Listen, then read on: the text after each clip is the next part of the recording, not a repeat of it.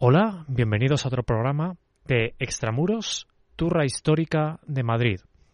En esta ocasión quiero hablaros de la rebelión comunera en Madrid. Justamente este año en el que se graba este programa, 2021, se celebra el 500 aniversario del fin de la rebelión comunera en Madrid y en buena parte de Castilla, que es donde tuvo lugar este levantamiento. Fue una rebelión que tuvo importantes consecuencias y que va a ser recordada hasta nuestros días. Para ponernos en contexto, la revuelta comunera enfrentó a las ciudades castellanas con los leales del nuevo rey, don Carlos, Carlos I de España y V de Alemania, quien sería emperador. Y bueno, este conflicto tuvo lugar entre 1520 y 1522, así que estamos hablando de inicios del siglo XVI. La ciudad de Madrid será una de las ciudades que se van a rebelar y formarán parte del movimiento comunero desde exactamente verano de 1520 a mayo de 1521. Diez meses que van a ser trascendentales para la ciudad y que indudablemente van a dejar su huella en ella porque Madrid era una ciudad mucho menor que otras protagonistas del conflicto. En 1520 tenía la mitad de población que Toledo y no tenía la importancia de Salamanca o Valladolid. Sin embargo, Madrid sí tuvo un peso específico en el conflicto. Fue de las primeras en asociarse con las principales protagonistas del conflicto, con los principales protagonistas de esta rebelión, y proporcionó recursos muy importantes al movimiento y bueno, puso mucho de su parte hasta el final. Lo que es llamativo de la historia de los comuneros y de lo que trata este programa, de el papel de los comuneros en Madrid, es que más allá de los estudios históricos que se han podido generar desde el siglo XVI, es un proceso que invita a tomar partido. Y eso al final impregna todo lo que se ha dicho y escrito sobre la revuelta comunera. Durante siglos sería algo casi vedado. No se podía hablar de los comuneros. Serían recordados solo con rechazo porque representaban la lucha contra un poder que se consideraba legítimo, el real. Pero, sin embargo, sobre todo a partir del siglo XIX, los liberales españoles recordarían a los comuneros, porque para ellos serán los primeros que querrían constituir un poder que emanaba de la nación política y no del soberano. Por eso durante todo el siglo XIX los comuneros serían un símbolo liberal y eso se trasladaría a todo tipo de gestos simbólicos, como, hablando del caso de Madrid, poner nombres de líderes comuneros a las nuevas calles que se estaban construyendo en un nuevo barrio, el barrio de Salamanca. Así, en abril de 1871 se nombraron las calles de Padilla, Juan Bravo y Maldonado. Pero esta reivindicación no se quedaría ahí. Ya en el siglo XX hay una referencia comunera en la bandera de la Segunda República, el color morado, que los republicanos identificaron, mm, por lo visto erróneamente, con el pendón o bandera del movimiento comunero. Y como he dicho, cada vez que se ha recordado a este movimiento, se ha tomado partido. igual que los liberales primero reivindicaron a estos comuneros y la República también recogió sus símbolos, durante el franquismo, durante la dictadura de Franco, la memoria del movimiento comunero fue denostada. Fue rechazado porque era incompatible con la idea imperial y centralista del régimen si el régimen intentaba recordar una y otra vez los tiempos de los reyes católicos como los grandes creadores de la unidad, o bueno, de una idea utópica de la unidad eh, española o nacional, los comuneros para ellos significaban todo lo contrario. Significaba el regionalismo, significaba eh, la lucha contra un poder absoluto, unos valores que no encajaban nada con la idea del franquismo. Así que muchas personas que se educaron durante el franquismo que en su época escolar oyeron hablar del movimiento comunero, es posible que tengan este recuerdo de esta imagen un poco peyorativa hacia los comuneros. Luego, más adelante, durante la transición democrática, se recuperó el mito comunero como un apoyo a las demandas castellanas y leonesas por la autonomía. En fin, estamos hablando de una, una rebelión que no fue una rebelión más y ha empapado la cultura española, la cultura política, pero no solo esa, sino todos los aspectos de la cultura española durante cientos de años. Por eso, medio milenio después, estamos hablando de ella. En este programa vamos a ver quién participó y cómo. Intentaremos entender el papel de Madrid dentro de este conflicto. Hablemos, pues, de los comuneros y Madrid, o dicho de otra manera, el Madrid comunero. Bueno, ¿cuál fue el papel de Madrid en la rebelión comunera, en este conflicto que enfrentó al nuevo rey con las ciudades de Castilla? Bueno, aquellos que han estudiado el movimiento comunero en Madrid coinciden en decir que la participación de la villa no se ha estudiado demasiado. Medievalistas como José del Corral lo han tratado, pero la obra que quizás reivindica más claramente el peso que tuvo Madrid es la obra Madrid Comunero, crónica, documentos y análisis del alzamiento en la villa, de José Manuel Castellanos Oñate, publicado en 2015 por La Gatera de la Villa. Esta es la obra en la que más nos vamos a apoyar en este programa. Cuenta en detalle, casi día a día, lo sucedido entre julio de 1520 y mayo de 1521, es decir, desde el momento en que Madrid se une al movimiento comunero hasta que finalmente capitula. Bueno, no puedo dejar de recomendar eh, este libro.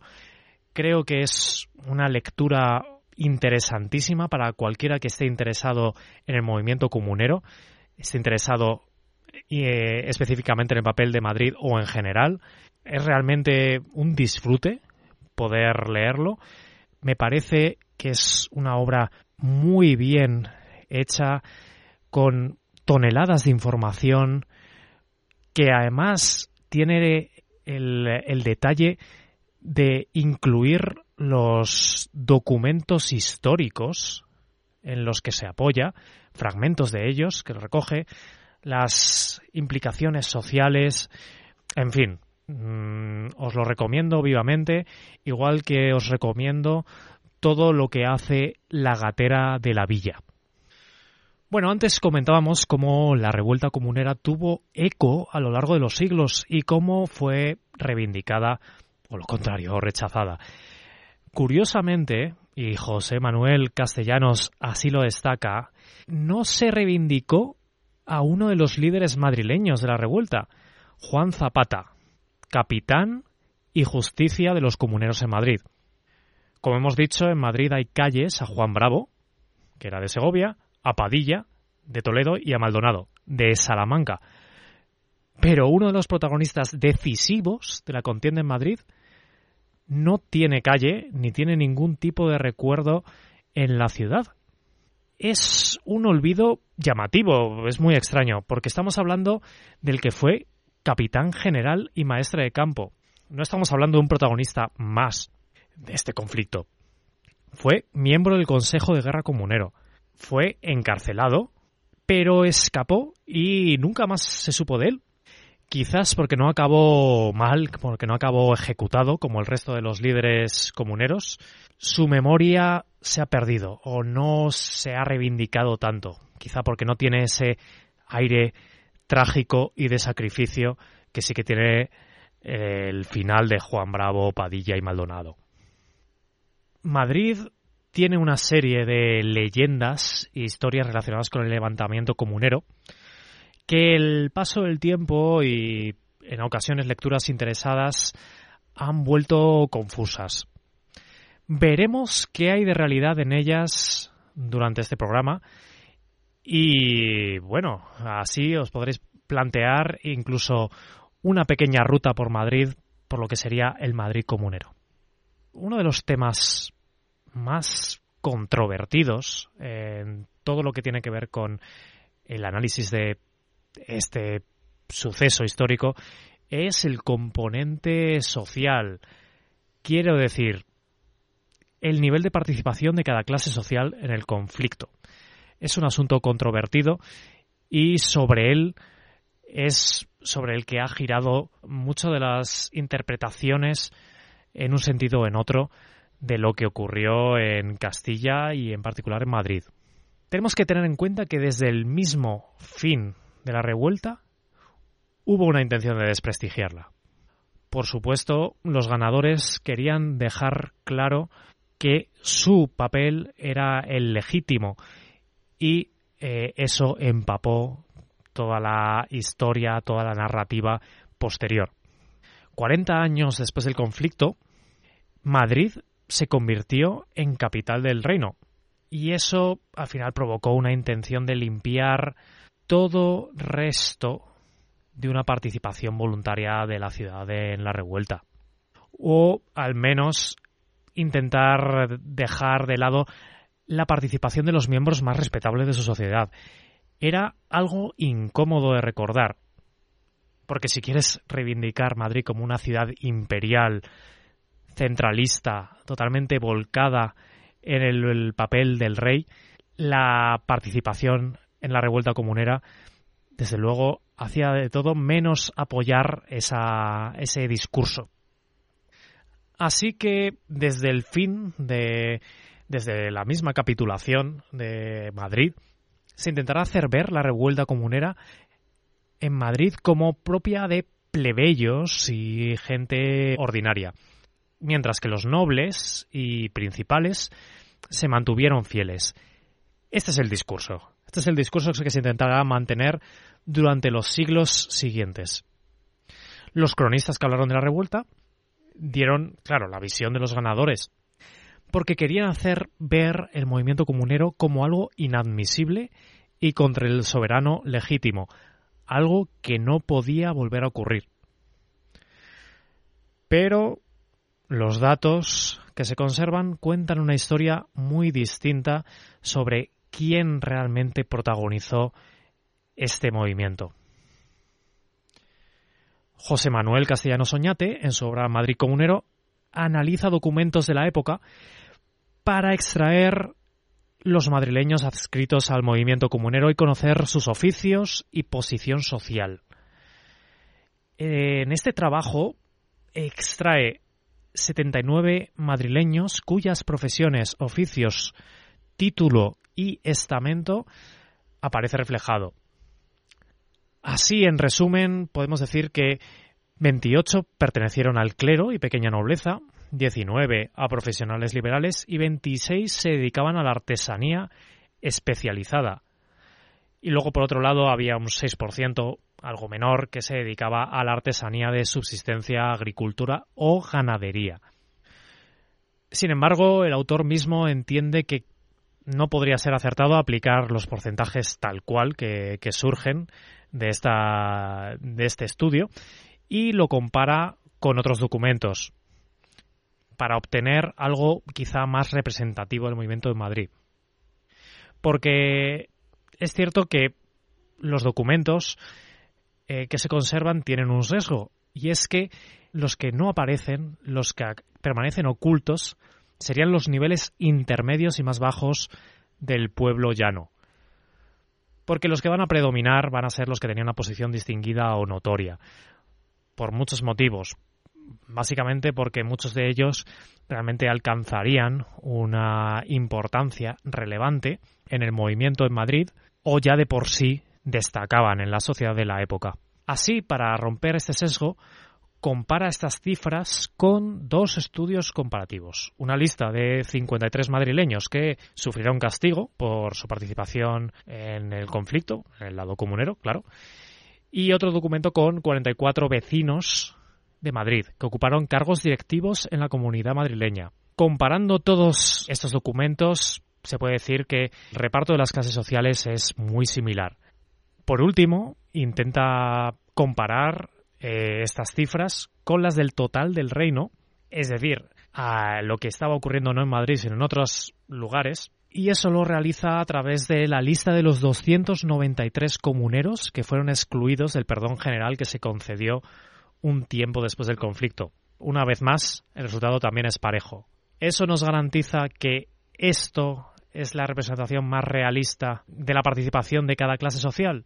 Es lo más próximo que tenemos, siempre teniendo en cuenta que muy probablemente lo que es el pueblo más llano está infrarrepresentado. Antes de entrar en detalle, podemos resumir que los protagonistas serán las clases medias urbanas, pequeña nobleza, caballeros, pecheros acomodados y clero local.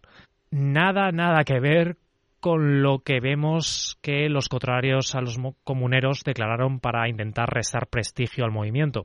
Esta revuelta no fue de las clases más bajas, o al menos no solo de ellas. Recogiendo la lluvia de cifras que he dicho antes y trasladándolo a porcentajes, estos son los resultados del estudio. El 26% de los madrileños comuneros pertenecían a la pequeña nobleza, un 9% al clero y con un 65% los pecheros será el estamento más representado. Ahora vamos a hablar un poco más en concreto de cada grupo y a qué se dedicaban.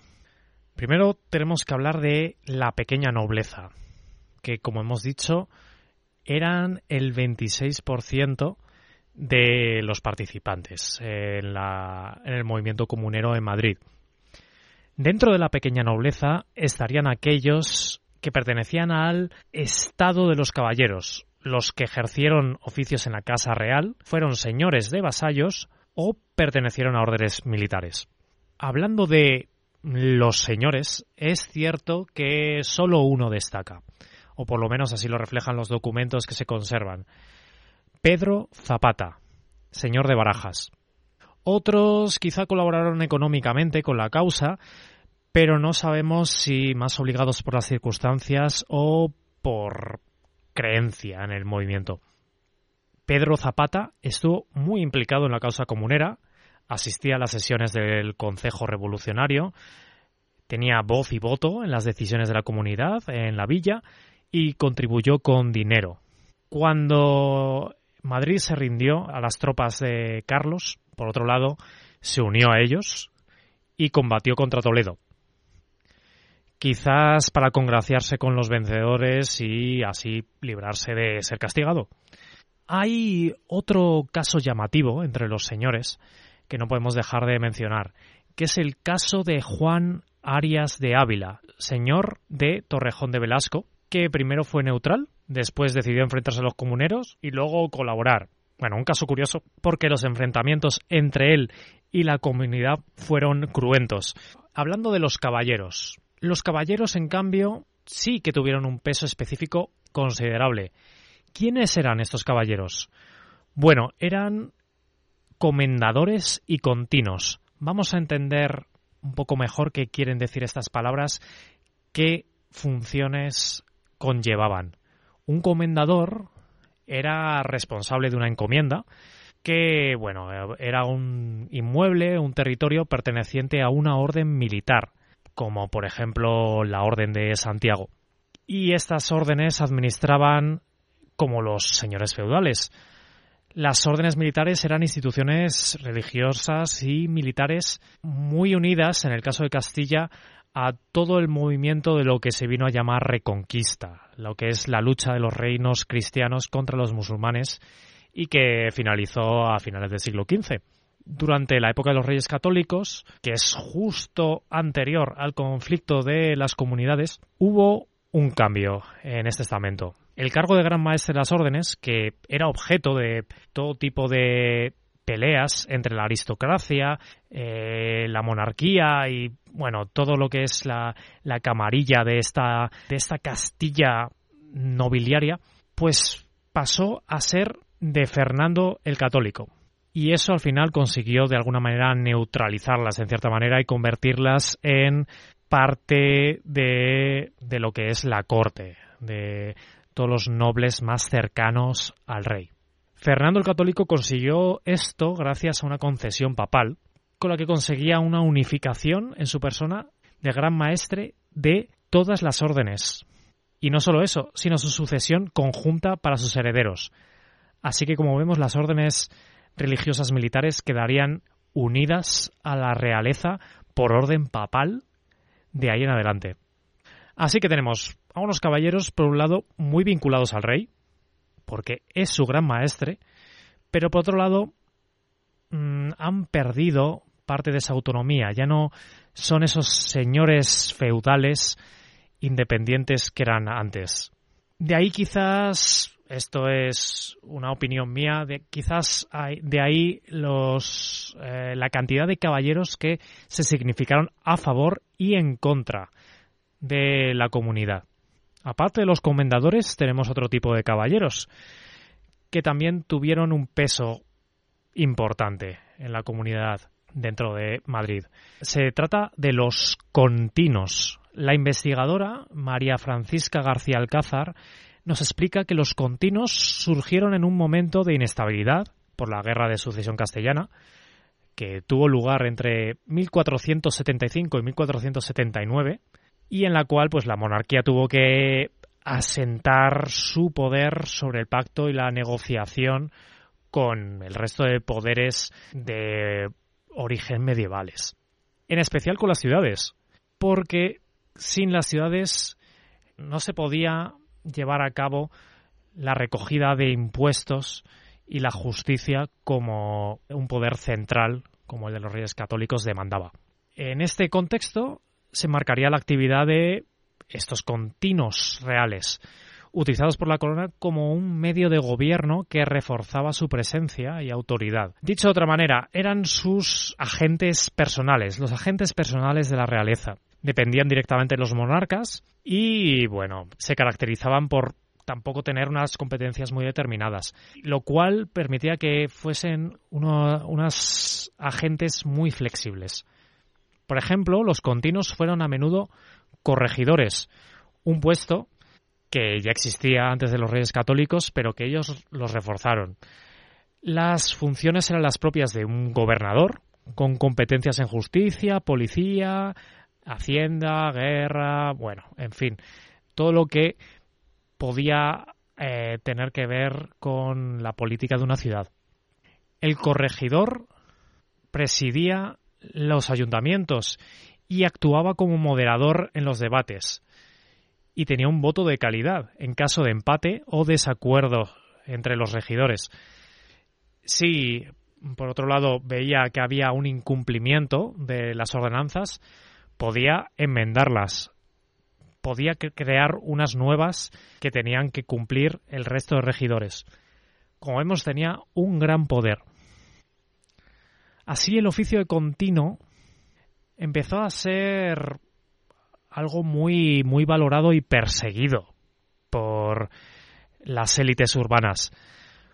Porque estas élites eh, buscaban una visibilidad social fuera del sistema urbano en el que se movían y este oficio de continuo era una vía para reforzar su poder dentro de la ciudad, su posición en el concejo, también pues eh, llevar a cabo una serie de mm, concesiones que les favoreciesen a sí mismos y a sus familias y conocidos.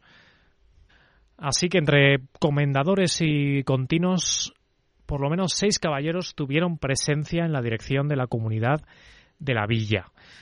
Eh, lucharon abiertamente por el Partido Comunero y por ello todos ellos fueron castigados.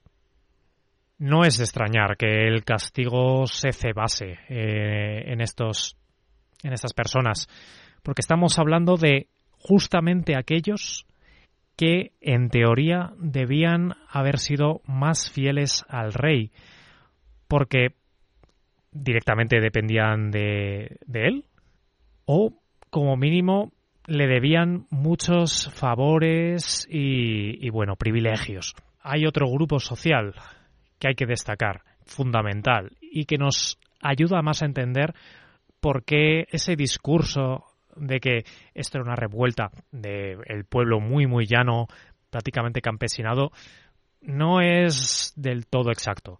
Estamos hablando del patriciado urbano. Se trata de regidores y miembros del Estado, de caballeros, que tuvieron responsabilidad en la comunidad. Siete de ellos tuvieron un puesto en el Consejo Revolucionario, pero solo cuatro sufrieron represalias, quizá por su poco entusiasmo por el movimiento. Los autores que he leído para preparar este programa dejan ver que realmente este patriciado urbano, muchos de ellos quizás simplemente no quisieron significarse mucho y bueno, mm, se dejaron llevar por el movimiento. Pero vamos a hablar de quiénes eran estos regidores y cómo funcionaba todo este sistema de eh, concejo formado por regidores. Tenemos que retroceder un poco en el tiempo. Tenemos que hablar de cuándo se implantó el regimiento, que es como se denomina. Pues sería eh, en el siglo XIV.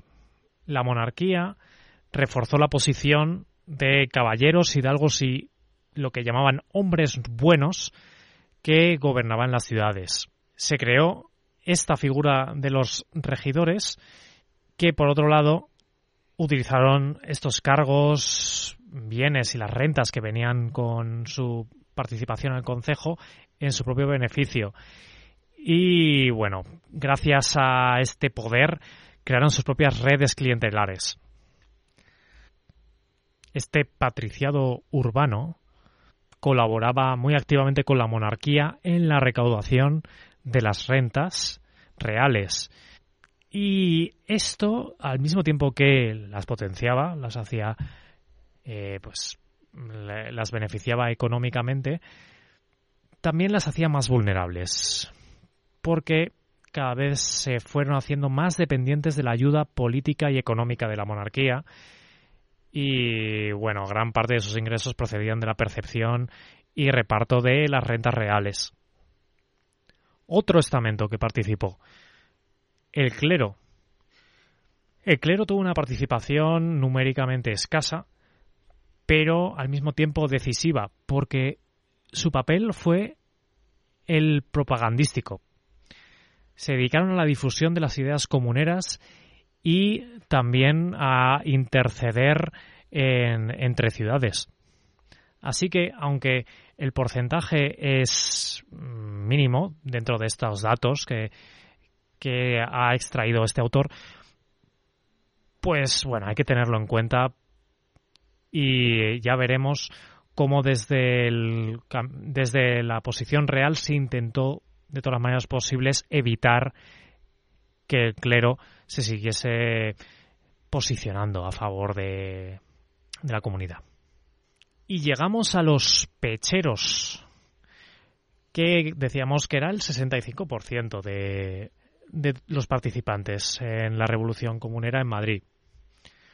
Bueno, los pecheros no es una clase social determinada por la riqueza, como tal, sino por ser los responsables de contribuir con un impuesto personal, porque pechar, pechar se entiende como pagar impuestos. Y podemos encontrar algunos impuestos con el nombre de pechos o pechas en Navarra y Aragón. Es, en otras palabras, el pueblo llano. Y sí, tuvo un peso importante. ¿Por quién estaba formado este pueblo llano? Bueno, había profesionales liberales, que era el grupo más numeroso, Estamos hablando de bachilleres, licenciados, letrados, escribanos, contadores, boticarios, cirujanos. De todos estos oficios hay constancia entre los partidarios de la comunidad en Madrid. Es llamativo, ¿no? Al, escuchar estas profesiones, estamos hablando de casi la élite cultural, ¿no? De la, la intelectualidad de la época. Y eso también les, les daba cierta legitimidad y eh, cierto poder. Luego, otro grupo dentro de los pechos eran los comerciantes y artesanos, que es un sector muy representado en la insurrección, y dentro de ellos especialmente la industria textil, un sector muy afectado por la situación de la industria de la lana en esos momentos. Pero aparte de ellos habrá mesoneros, artesanos del cuero, el metal y otro. Y luego están los labradores o campesinos que, bueno, que eh, solo hay referencias. Se presume que debió tener cierto peso, pero no tenemos más que referencias que no son muy directas y por supuesto no se puede extraer pues una cifra demasiado exacta. Hay eh, números pero muy pequeños. Bueno, este repaso a lo que eran los eh, estamentos que formaron parte del movimiento comunero en Madrid, yo creo que deja claro que esto no era algo de plebeyos y ni mucho menos de los más bajos en la escala social. Hay un componente de burguesía urbana muy importante y esto es una revuelta de las ciudades y las ciudades serán sus firmes defensores.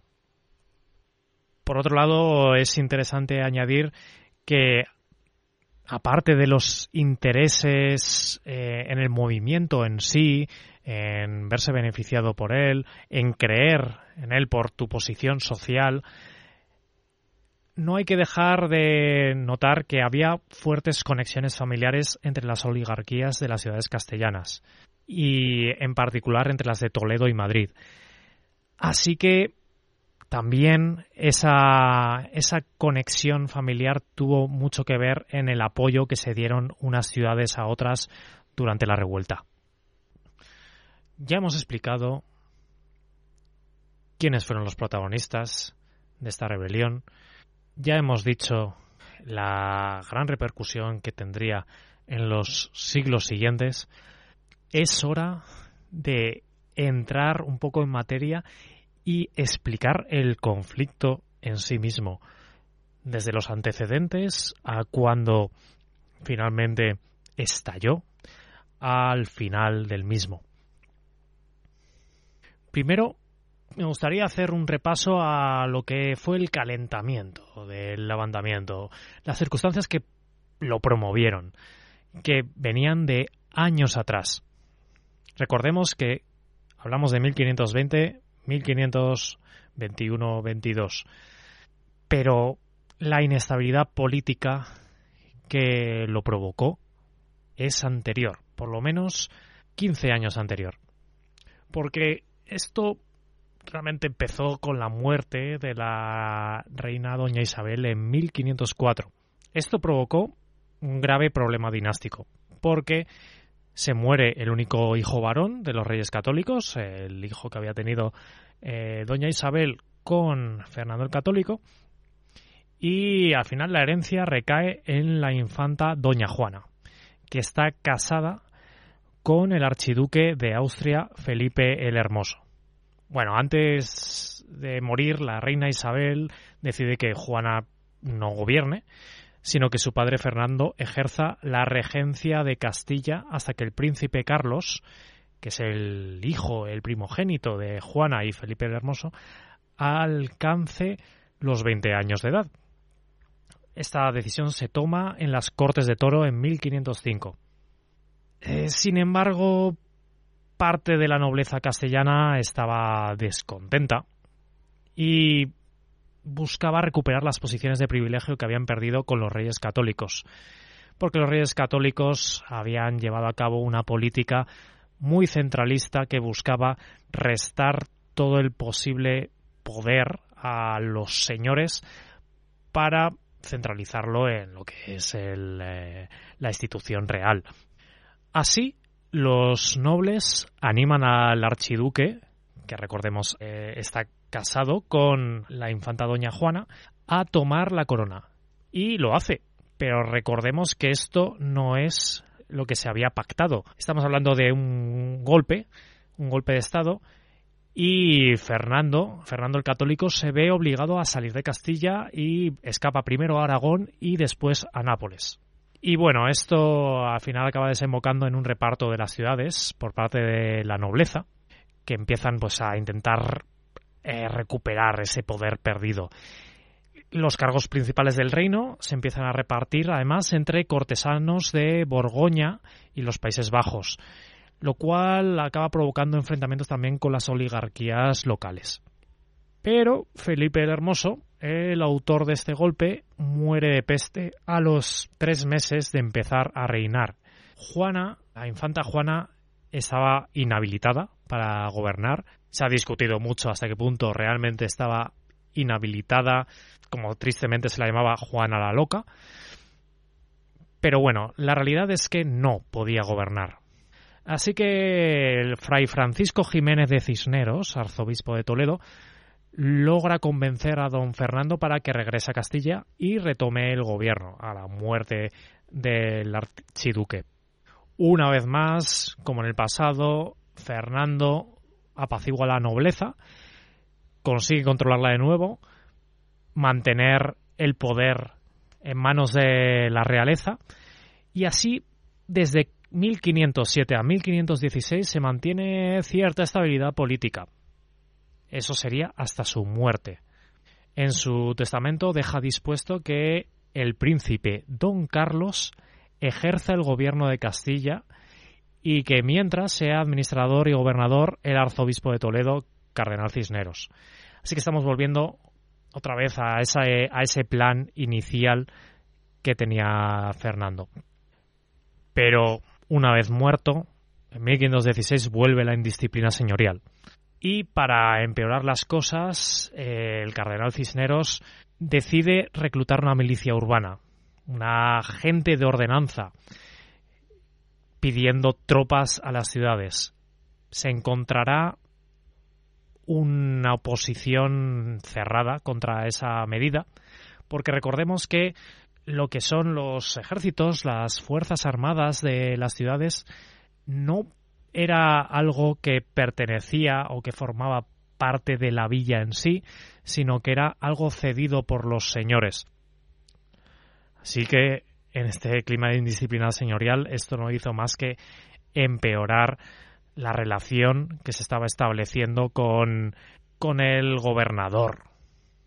A todo esto hay que añadirle pues una situación de pobreza, malas cosechas, una economía en muy mala situación, una industria textil que no puede responder a las demandas que llegan desde América. Ya se estaba iniciando en esta época ese comercio entre América y la península, muy basada en traer de América materias primas y llevar hacia América materiales manufacturados.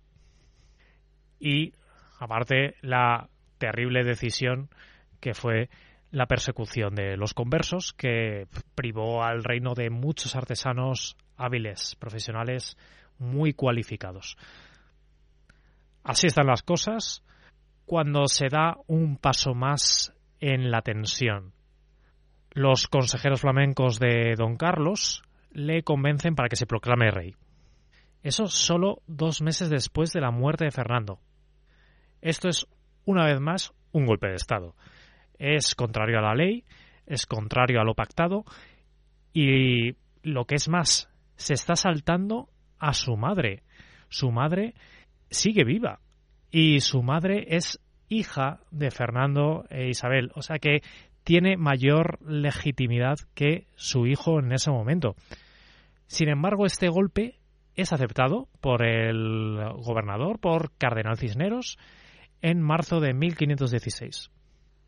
Se produce una situación de desgobierno y las habitantes de las ciudades, eh, los, sus regidores, empiezan a pensar en volver a las Cortes Generales, una institución que había quedado muy atenuada durante el reinado de los Reyes Católicos como órgano supremo de gobierno. Por explicar un poquito sobre estas Cortes Generales, hacían la representación estamental de la corona de Castilla durante la Edad Media y, y bueno, y ahí estaban representados los estamentos eclesiástico, nobiliario y común. O dicho de otra manera, intentando llevarlo a un lenguaje actual, sería los parlamentos, con todas las diferencias que tenemos que tener en cuenta. Pero bueno, eh, la elección de los procuradores que eran los representantes de las ciudades, era algo que solo podían hacer los concejos y comunidades. Y la elección pues será libre por los vocales de cada concejo, por los regidores.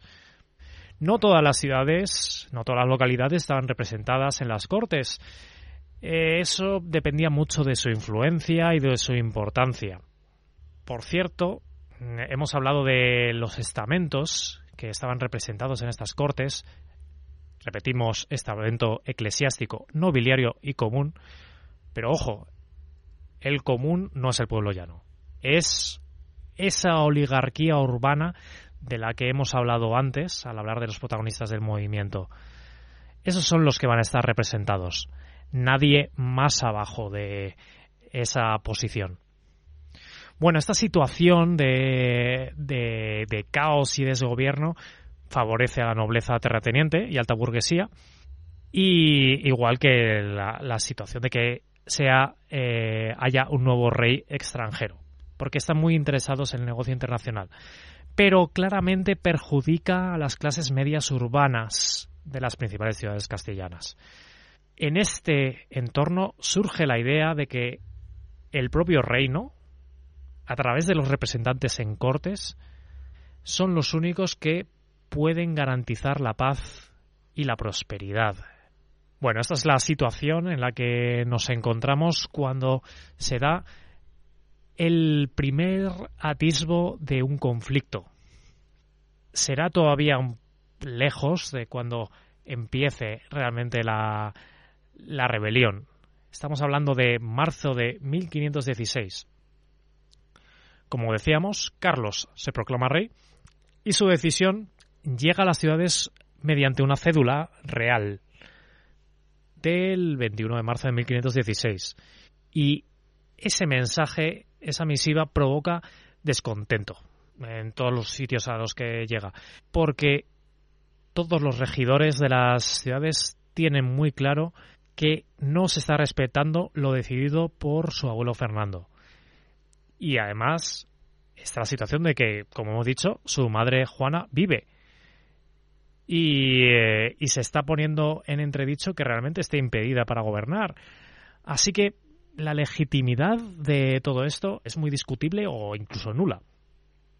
En el caso del concejo de la Villa de Madrid, pues esta noticia es recibida con preocupación y genera debate. Recordemos, el concejo es el máximo órgano político y de decisión en las ciudades de la época. Para ellos, para los representantes, que están en el Concejo, hay una duda de si realmente hay que alzar los pendones por Carlos. Bueno, esto de alzar los pendones es un ceremonial por el cual la ciudad pues acata su obediencia al nuevo rey, pero ojo, no es simplemente un acto protocolario, no es una costumbre, era un requisito, un requisito formal. No saben realmente lo que hacer y eh, acaban eh, votando nominalmente y por escrito. Y se aprueba. Probablemente el, el hecho de que se haga nominalmente y quede escrito es lo que hace que los regidores no se atrevan a discutir la decisión y que quede una prueba tan clara de ello, así que no quieren enfrentarse al nuevo rey. Bueno, todo esto que estoy diciendo sucede en el ayuntamiento, que era una sala sobre la iglesia de San Salvador, que estaba en la zona norte de la actual Plaza de la Villa, que en ese momento se llamaba Plaza de San Salvador. Así que, mm, para irnos situando en cuál fue el Madrid comunero, tener en cuenta que buena parte de lo que ocurría fue eh, en este área, alrededor de la plaza, hasta la Puerta del Sol, que es donde acababa en ese momento la ciudad, y hacia el otro lado tenías el Alcázar, la gran fortaleza que existía eh, en la villa. Bueno, así que parece que este primer momento de tensión, pues ha salido a favor de, del rey en Madrid. Pero ahí no queda todo. En 1517, noviembre, Carlos llega a España. En febrero de 1518 son las Cortes de Valladolid, donde se reúne a las ciudades. Carlos tiene unas peticiones para las ciudades castellanas que ellos consideran eh, abusivas. Así que, bueno, mm, las ciudades eh, llegan con una serie de, de peticiones. Primero, que no se saque caballos, moneda y metales preciosos del reino. Y que Carlos aprenda castellano. Es que recordemos, este rey no había residido nunca en Castilla. No era el país. Venía, venía, vamos, en el fondo era un, un rey extranjero para los castellanos de la época. Y encima, o, para poner una, una barrera más a, a ser aceptado como, como rey, lo primero que hace es pedir una contribución extraordinaria de 600.000 ducados. Esto no sienta nada bien a las ciudades y por eso hacen estas exigencias. No puede llegar y pedir algo que las ciudades consideran que puede empobrecer al reino. Además, al poco tiempo, Carlos anuncia que se marcha de nuevo porque va a ser nombrado eh, emperador del Sacro Imperio a la muerte de su abuelo.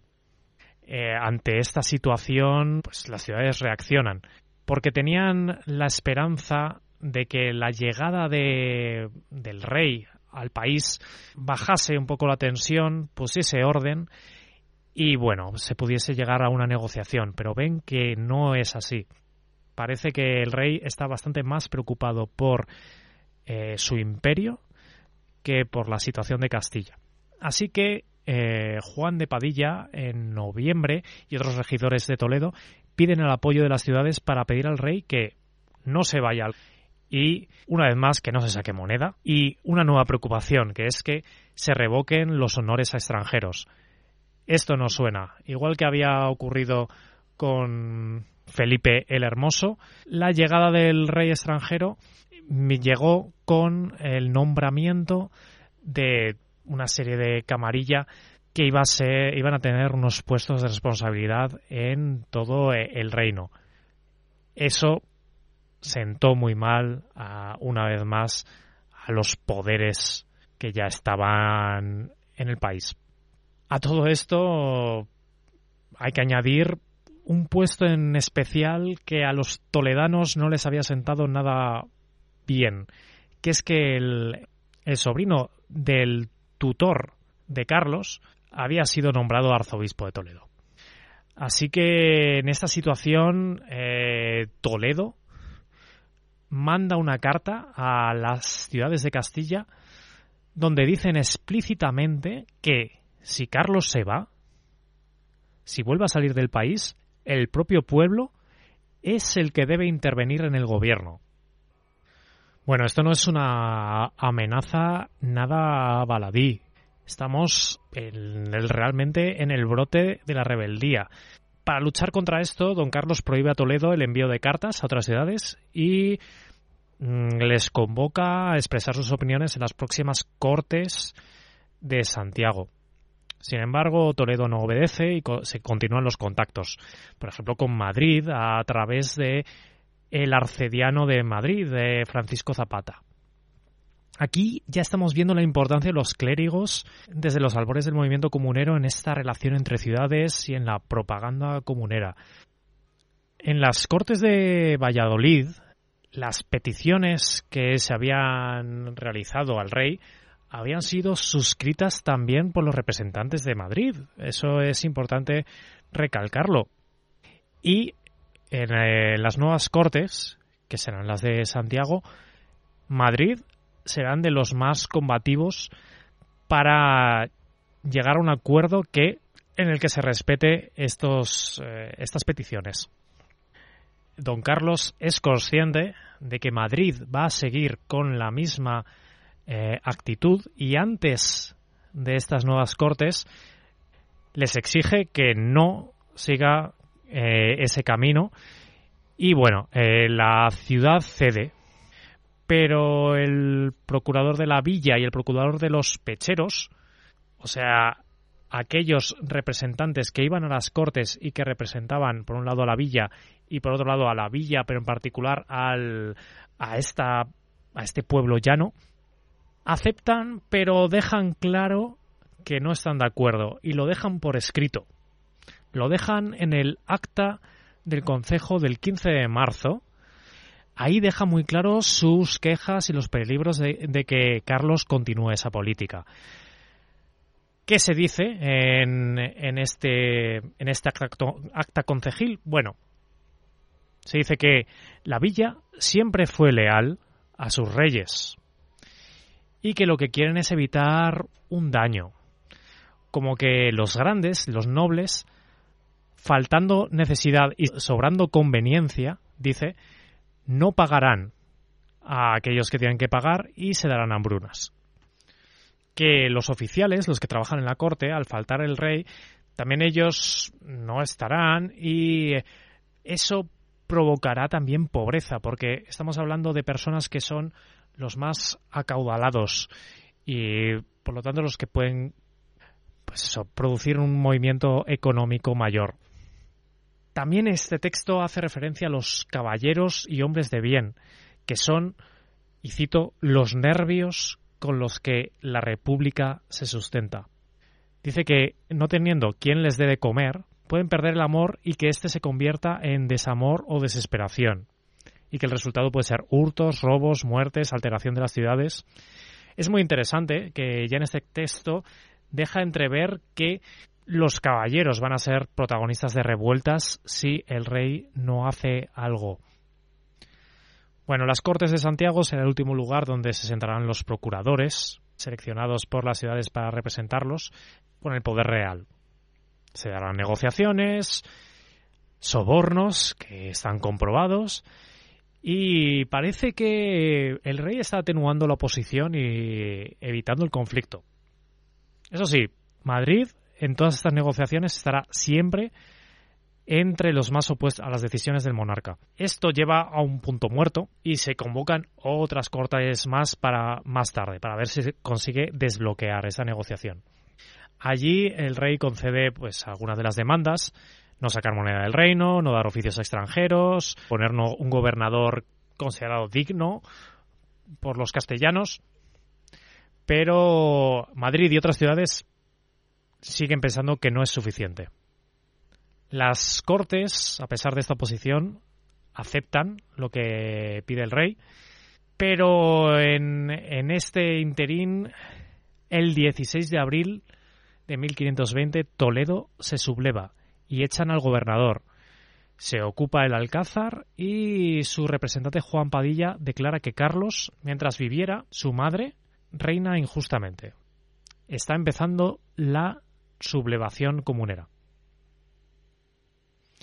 Mientras el 20 de mayo don Carlos se marcha a Alemania y será el cardenal Adriano quien queda como virrey y bueno, quien tendrá que bregar pues con toda esta rebelión que está ocurriendo en Castilla. Bueno, tenemos entonces una situación una situación muy inestable en la que Toledo ha sido la primera en levantarse en armas contra el nuevo rey. Esta sublevación prende también en Segovia, Zamora y Burgos. Pero Madrid de momento no reaccionará. No lo hará hasta junio. En ese mes recibe una carta de Toledo que no se sabe el contenido, pero probablemente pide la adhesión a la revuelta. Hay un ánimo general a favor de la comunidad que se ha jurado en, Toledo y los regidores tampoco se están manifestando en contra. Pero va a ocurrir algo que va a terminar de empujar a Madrid al camino del enfrentamiento, al camino de unirse a la rebelión. Va a ser la llegada de Hernán Gómez de Herrera, alcalde de Corte, a Madrid. Bueno, corre el rumor de que llega para reclutar gente para ir contra Toledo. Y en este ambiente a favor de la comunidad, a favor del movimiento comunero, esto provocó un motín. Y de hecho se intenta prenderle, pero consigue escapar. Así comienza la sublevación. Sabemos que rápidamente el cardenal Adriano, que ha quedado como virrey en la ausencia de, del rey, se entera de esta situación. Se lo comunica por carta al rey y lo llamativo de esta carta es que habla de otro de los estamentos clave del conflicto, porque asegura que Gómez de Herrera, el alcalde de corte que estaba llegando a Madrid, lo único que pretendía era impedir que los clérigos se pudiesen reunir y conspirar contra el monarca. Se conserva este documento, que aclara además que esta revuelta se había dado porque, y cito, porque algunos afirmaban que el alcalde Herrera había ido acompañado de dos mil hombres de armas para castigar. Así que Madrid ya estaba en esta situación tensa y los rumores de que estaba llegando un ejército con alguna intención eh, hostil hacia la villa o hacia sus amigos de Toledo, pues provocó esta revuelta. Bueno, esta rebelión en Madrid tiene una consecuencia muy rápida, es que hay un nuevo concejo que será un nuevo concejo que podemos llamar revolucionario. Se destituye al corregidor, Antonio de Astudillo, es decir, una posición que, como hemos aprendido previamente, venía directamente marcada por eh, la realeza y que en este caso Además, este individuo pues había sido nombrado unos meses antes. Y se elige al bachiller Gregorio de Castillo como alcalde mayor, a Juan Zapata como justicia y nuevos regidores. Lo más destacable de este periodo tan inicial y lo que para mí es más interesante es que el nuevo concejo retoma la importancia de las parroquias, la importancia en el gobierno de la ciudad de escuchar a los barrios. Algo que se había perdido en el siglo XV, ya que, mm, una vez más, los reyes católicos no estaban interesados en promover una disgregación del poder. Aparece así la figura del diputado de parroquias y bueno, pues formará parte de las decisiones del, del concejo. Serán escuchados por los regidores. Realmente lo que ocurre en este nuevo concejo revolucionario es que siguen los mismos regidores que antes, pero se cambian pues a sus dirigentes. Primera decisión de este nuevo concejo, contestar a Toledo y a Segovia y acto seguido intentar atraer a miembros del bando realista para ganar cierta legitimidad y apoyos. Primero se habla de la se habla con el alcalde de corte de puesto curiosamente, a pesar de esta situación tensa en la cual ha tenido que escapar de, bueno, de, ser apresado. Se habla con nobles como Juan Arias de Ávila, señor de Torrejón de Velasco, y futuro conde de Puñonrostro. Y también se habla con el duque del Infantado.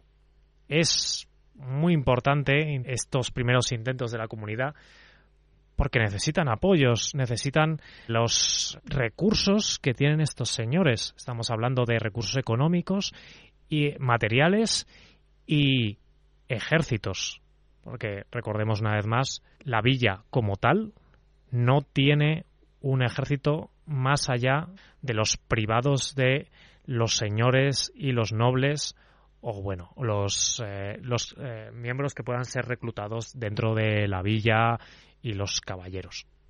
Hablando de estos caballeros con los que toma contacto la ciudad, me gustaría hablar un poco más de Juan Arias de Ávila, porque tendrá una repercusión importante en la revuelta. Es una figura interesante y todo indica que como muy dada a la acción. Parece que se, se lanza a, a la batalla eh, pues a las mínimas de cambio.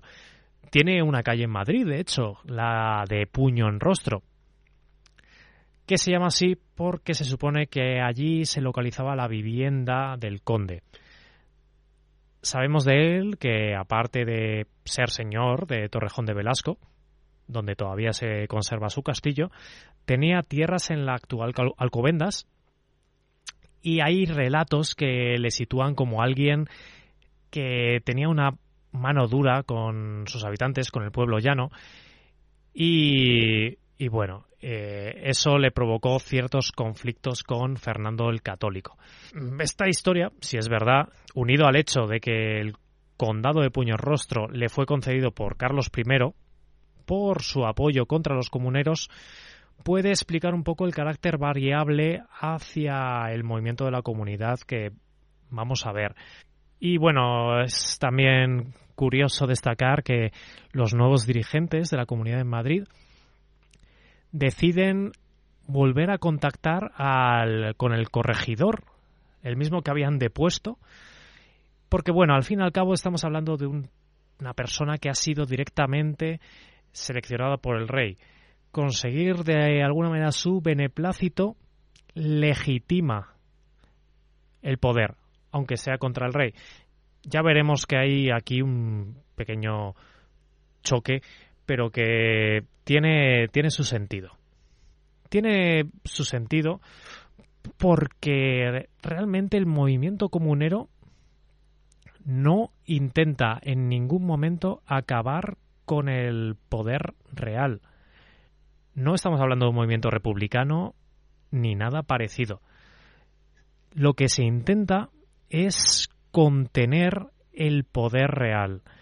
Ese poder que había ido creciendo durante eh, el reinado de los reyes católicos y que llega a su máximo apogeo en, estos primeros meses de la llegada de Carlos I.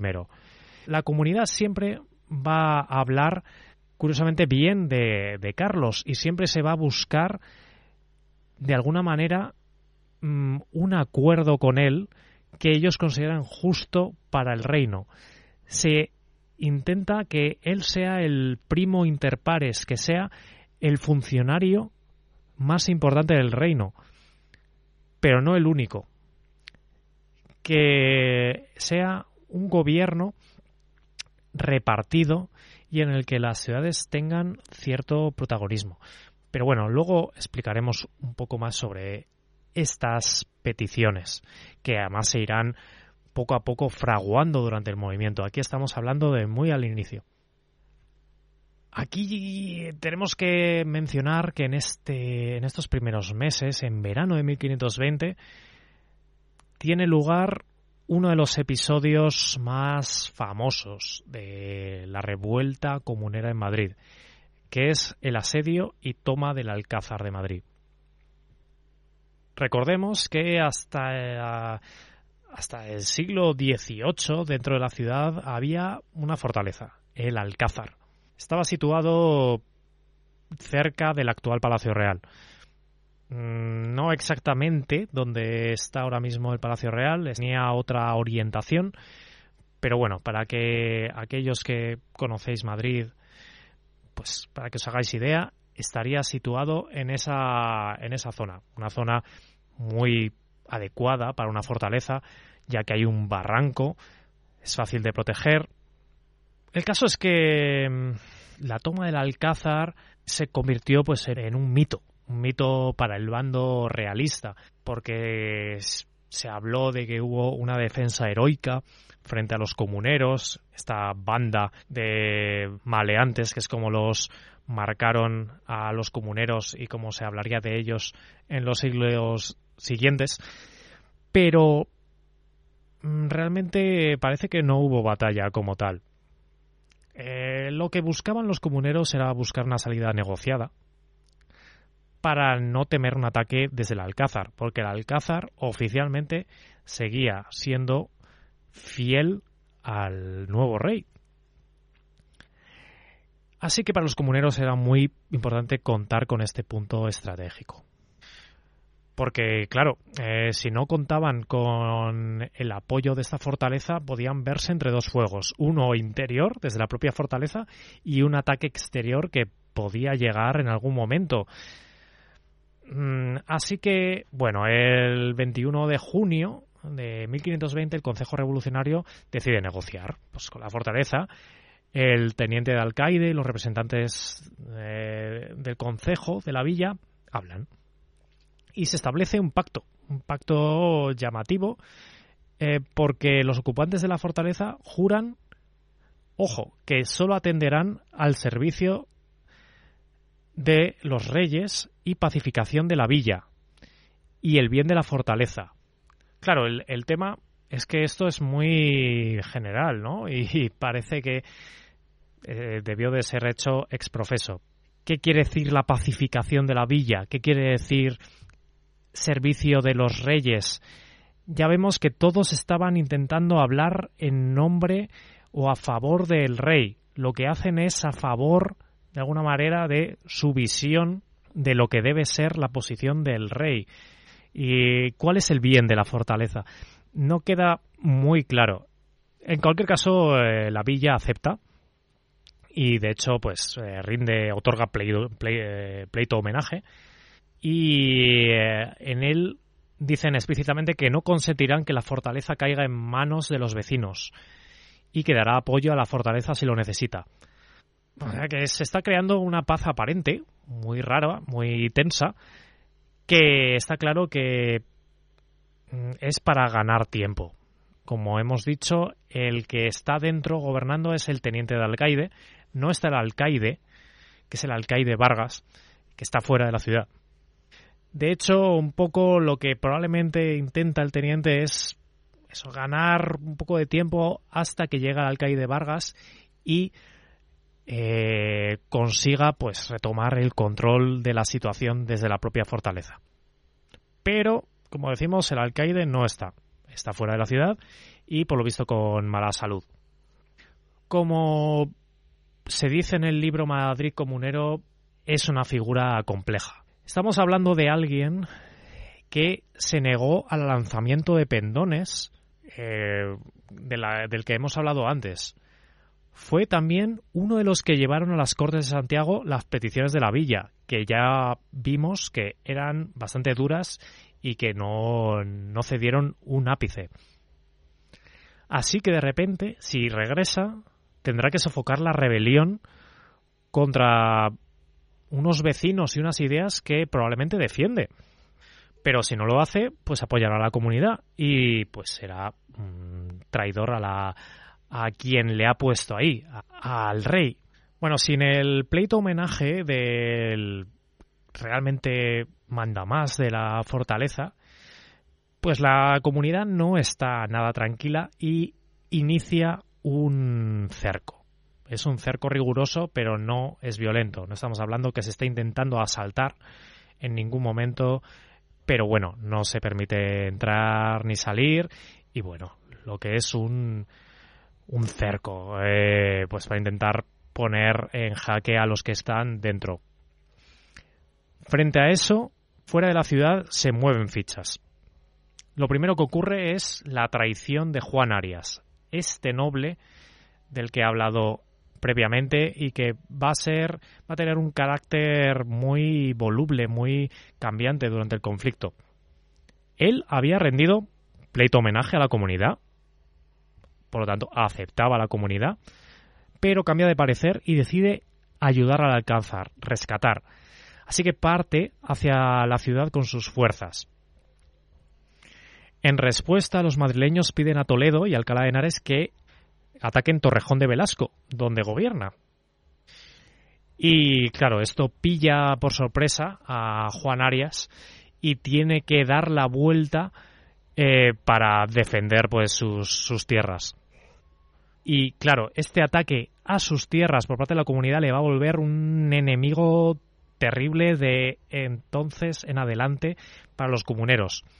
De hecho, las batallas más cruentas que van a tener lugar alrededor de Madrid van a tener como protagonista a este Juan Arias, que va a hacer lo posible pues para atacar a la comunidad y saquear eh, lo que son los, eh, las ciudades de alrededor. En este clima de quién es amigo, quién es enemigo, un poco confuso, eh, hay un detalle que me gustaría destacar, que sí, había un consejo revolucionario, que estaba tomando decisiones claramente en contra del poder real. Pero hasta septiembre nadie firmará las actas. Nadie se quiere señalar, nadie quiere poner su nombre ahí, muy probablemente porque saben que lo que están haciendo puede tener un castigo en el futuro. Pero volviendo a hablar de, de lo que es el Alcázar, como hemos visto, Juan Arias ha fracasado, ha tenido que volver, y será el cardenal Adriano el que ordena al capitán Diego de Vera que socorra la fortaleza y manda a 800 lanzas y 200 jinetes aportados por Juan Arias. Pero eh, en el último momento parece que Adriano se echa atrás y no quiere entrar en combate. Así que les obliga a retroceder. El, el, propio Adriano, en una carta al rey, reconoce que fue decisión suya. No sabemos bien los motivos. Quizá no quería eh, llevar el conflicto a un punto más álgido, a lo mejor creía en otro tipo de soluciones. En fin, el caso es que no hubo tal ataque. Al mismo tiempo, el alcaide Vargas, el, el líder de la fortaleza, también da un paso adelante. Ya no es pasivo y parece que está reclutando gente para atacar y para defender el Alcázar. Estamos ya en una época de conflicto abierto, de temor inminente en la ciudad a un ataque. Y es en estos momentos en los que podemos situar algunas de las leyendas más populares sobre el movimiento. Sobre el movimiento comunero en Madrid. Por ejemplo, el origen de la Puerta del Sol. 50 años después del conflicto, López de Hoyos escribió que eh, se construyó un castillo o fortificación con un sol pintado encima de la puerta. Y eso se hizo pues en la puerta que estaba situada pues en el lado más oriental, naciendo el sol. Pero López de Hoyos dice que lo construyeron los madrileños para defenderse de los comuneros. Eso, como vemos, no tiene sentido, porque o sea, no, no, había, no había un enemigo exterior, era el propio, la propia ciudad quien se había revelado. Así que podemos decir que esta, este relato pues forma parte de un poco de esa propaganda anticomunera que se vino dando en los años siguientes a su caída. Además hay un tema más para desmentir un poco esta, esta leyenda, que es que la Puerta del Sol ya se llamaba así, parece que al menos desde 1478. Así que mucho antes de que ocurriese este conflicto, prácticamente 40 años antes. Así que bueno, mm, se va a quedar un poco en el terreno de la leyenda. Si hubo una construcción de una fortificación o un castillo temporal para defender la puerta más oriental de la ciudad, eh, la habrían construido los propios comuneros para defenderse de un ataque exterior. Hay otras tradiciones que también dan por hecho que realmente hubo una batalla, que realmente los ejércitos de, Vargas o de otros llegaron a la ciudad y hubo un ataque. Hay una historia que dice que eh, el ejército de Vargas ataca a la ciudad con soldados montados de dos en dos eh, en cada caballo para parecer menos. También hay otra que habla de la calle Carretas. Dicen que estas carretas realmente eran un parapeto que hicieron los amotinados. Eh, lo mismo que la antigua calle de la leña, que es hoy la calle de la bolsa. O sea, que hace referencia a un posible enfrentamiento directo entre las tropas realistas y los comuneros a, la, las puertas de Madrid. Pero así se queda, eh, como una leyenda, no se puede confirmar. Lo que queda claro es que si realmente hubo tal batalla, pues no funcionó. El 31 de agosto capitula el Alcázar por falta de víveres y se llega a unos acuerdos, unas condiciones pues, bastante caballerosas. Por supuesto, las armas que hay dentro del Alcázar un recurso muy importante, serán para la villa, se elegirá un nuevo alcaide, pero además se garantiza que los familiares de Vargas, que están dentro de la fortaleza, no sufrirán ningún daño. Se dice en particular que, que ninguno se atreva a decir ninguna descortesía a estas personas. Bueno, se liberan presos de los dos bandos, se exige amistad y perdón y no buscar la venganza. O sea, se llega a un acuerdo más o menos eh, equitativo para las partes, parece. Aquí nace otra tradición mítica, la de Doña María del Lago, esposa del alcaide Vargas, que ella sí estaba dentro del Alcázar. Los realistas crearon el mito de que ella estaba al frente de la fortaleza y que rechazó ataques estando en primera línea y dirigiendo a los ejércitos. En fin, todo apunta a que nada de eso ocurrió porque no hubo asedio como tal. Pero mientras todo esto ocurría dentro de la ciudad, ocurrían cosas importantes fuera. Mm, las tropas del emperador sitian Segovia y el Consejo madrileño decide que quien quiera ir de voluntario para luchar puede. También tenemos noticia de que en la ciudad se aplica la primera sisa de carne y pescado, o lo que viene a ser, pues eso, una contribución no voluntaria de estos alimentos. Se intervienen las rentas reales que Carlos recibía de las ciudades. Estas dos decisiones pues va a provocar tensiones y ciertos problemas eh, entre los partidarios de la comunidad y bueno, pues parte de los vecinos. También se piden contribuciones de dinero para ayudar a Segovia y es llamativo quién pone el dinero. Las dan Juan Negrete, que es el nuevo alcaide de la Fortaleza del Pardo y que era diputado de la colación del barrio de San Ginés, Pedro Zapata, señor de Barajas, que ya hemos comentado que es el señor que destaca más en el apoyo a los comuneros, y la mismísima Beatriz Galindo, la latina. Una vez más, esto refuerza la idea de que ah, esto no es una revuelta que solo atañe al pueblo más llano. Estamos hablando de la mismísima Beatriz Galindo, eh, que había sido una persona muy cercana a, a Isabel la Católica, una persona muy respetada en la ciudad. Mientras, fuera de la ciudad, se crea la Junta Santa en la Catedral de Ávila, con procuradores, es decir, personas elegidas por las ciudades de Toledo, Salamanca, Segovia y Toro. Y dirigirá el movimiento comunero desde entonces. Pretende ser unas cortes generales, eh, no solo unas reuniones protocolarias. Intenta realmente representar los problemas también del pueblo llano, es un intento de volver al alma más representativo de las antiguas cortes medievales.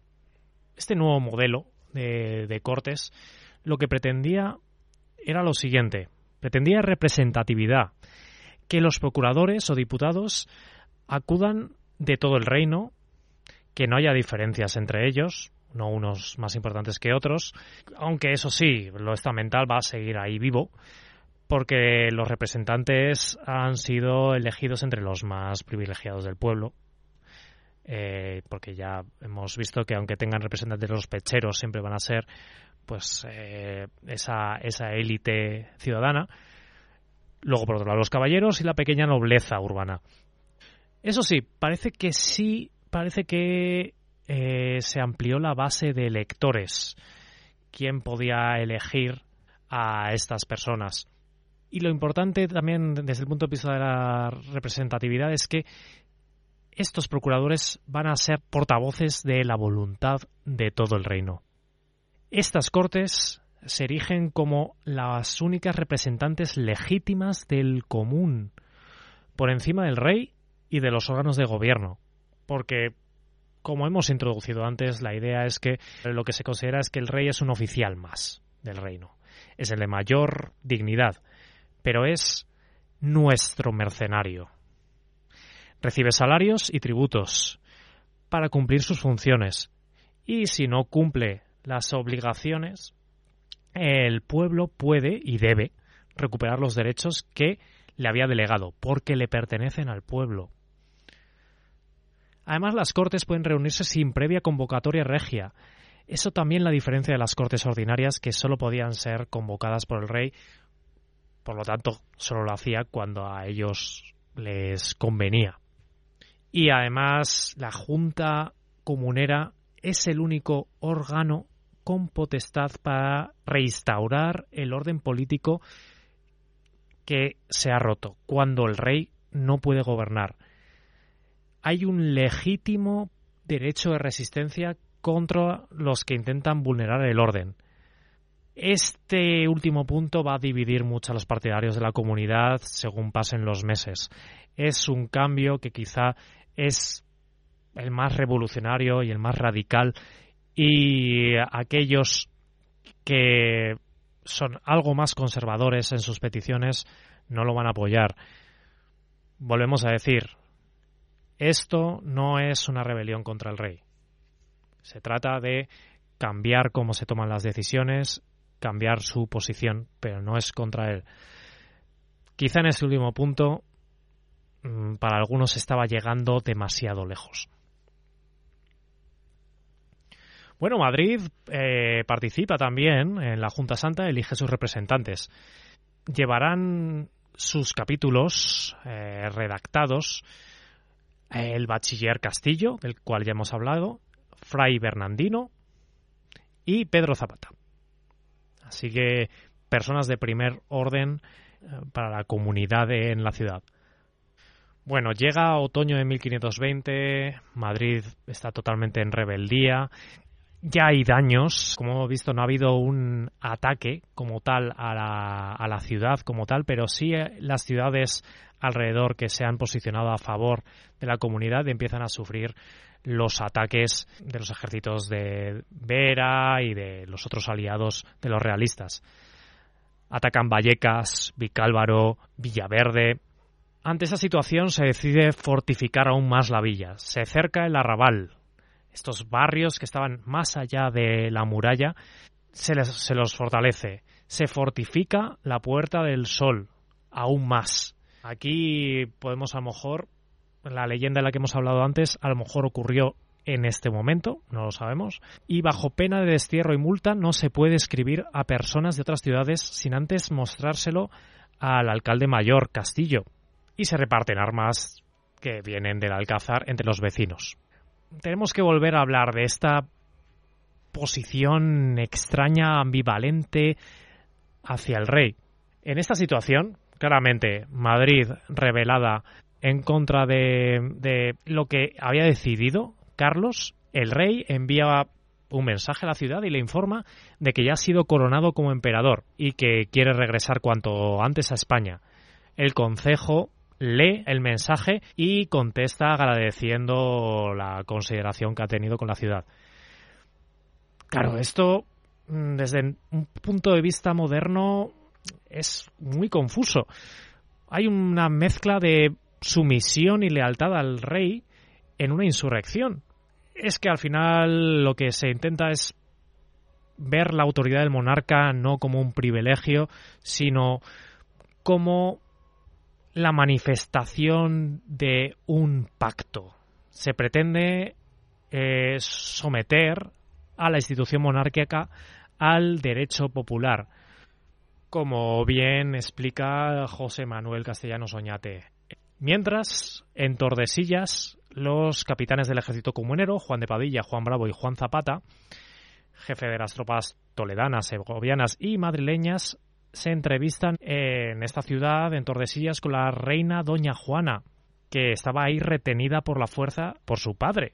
Desde que, eh, desde que Fernando la confinó ahí, no se había movido. Lo que al final se está pretendiendo es que la nueva junta que ha creado los comuneros, la Junta Santa, tengan el beneplácito de, de la reina, de lo que ellos consideran la legítima reina y heredera. Desde ahí, desde Tordesillas, tienen un proyecto, eh, crean una serie de propuestas para el rey, para intentar desbloquear esta situación de conflicto.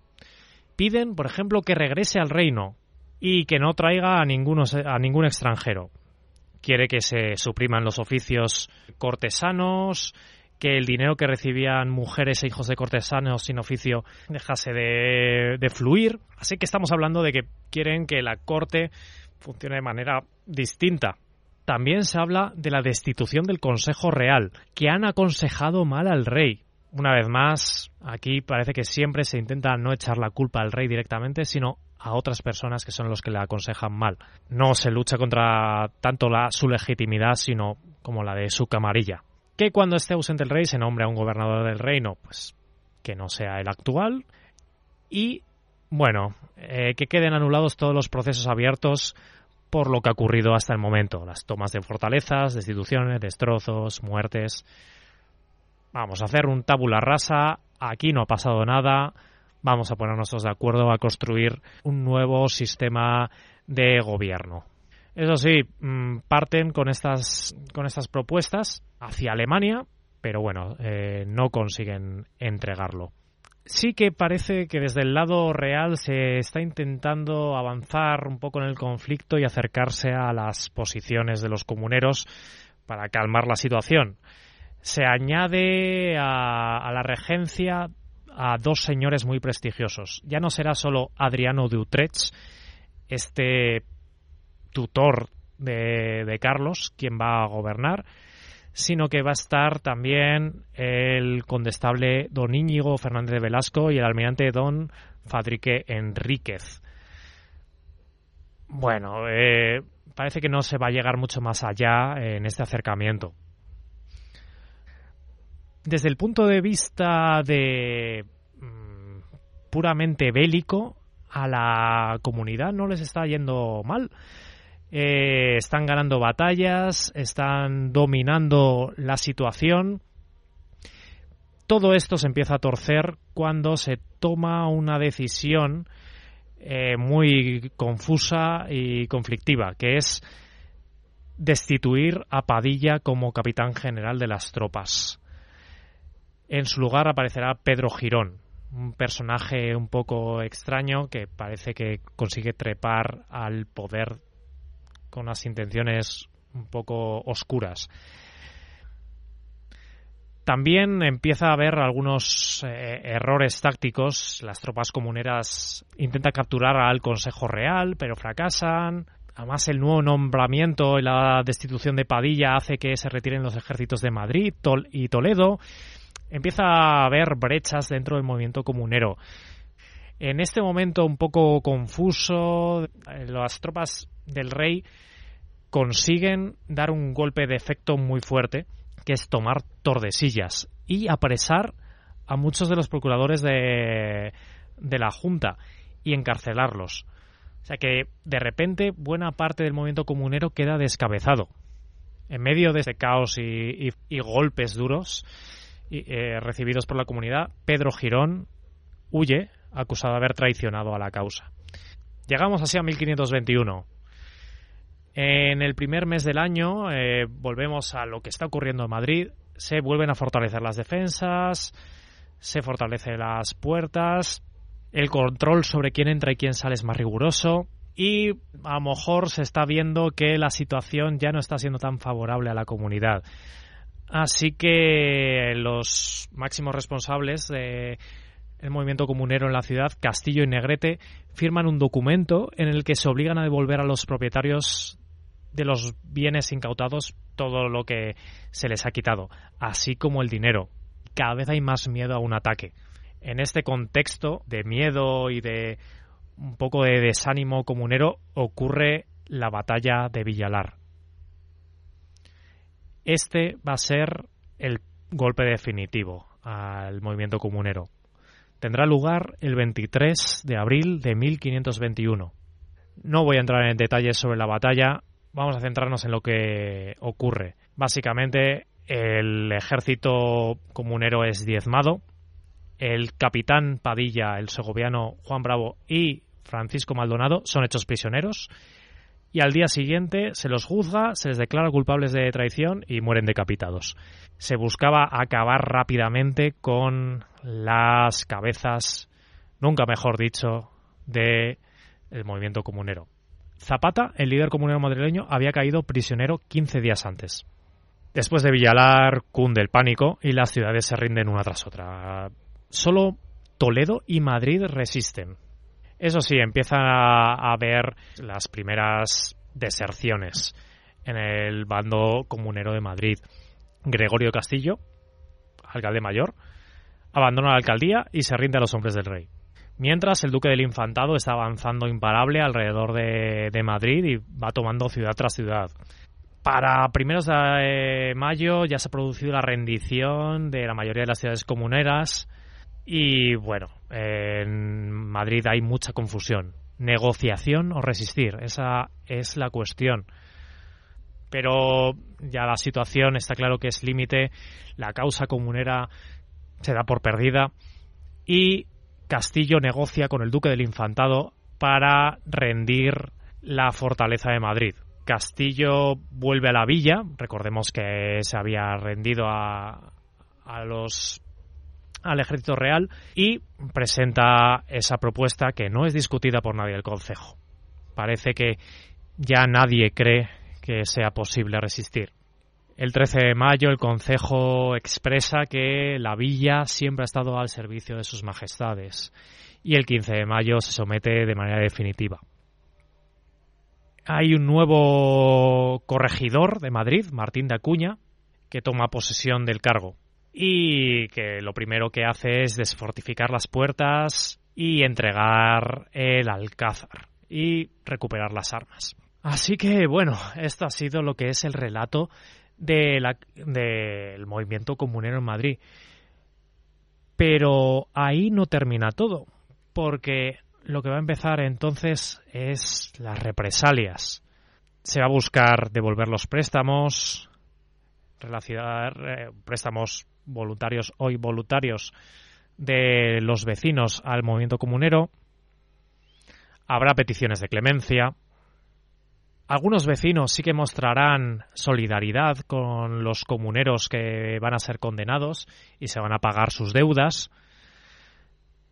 Y cuando vuelve don Carlos hay una esperanza de que realmente haya un perdón general y se pueda llegar a un acuerdo tácito de, que no se va a continuar eh, este, esta represión. Pero no va a ser así. La represión se recrudece y no parará hasta eh, octubre de 1521 cuando se va a leer un perdón general, una amnistía que busca dar por terminado el conflicto. Pero este perdón general tiene una lista de excluidos que busca castigar a los que considera que han hecho crímenes, daños y excesos y que tenían sobre todo una, un oficio, tenían una responsabilidad concreta política en el movimiento comunero. De todos los excluidos del perdón, habrá 22 madrileños. Los procuradores que estaban en la Junta, Juan Zapata, Juan Negrete, también va a haber eh, escribanos, vecinos, todos los castigados se van a ver obligados a perder sus bienes, haciendas y oficios. Y, bueno, se confecciona un inventario de lo que se va a confiscar. Poco a poco, más tarde, algunos de los condenados irán poco a poco recibiendo el perdón. Juan Negrete lo consigue, pero a cambio de la confiscación de su hacienda. Y también hay sentencias a muertes, como la de Juan Zapata, el 1 de diciembre de 1522 se declara en rebeldía a Juan Zapata tras su huida de prisión y es condenado a muerte.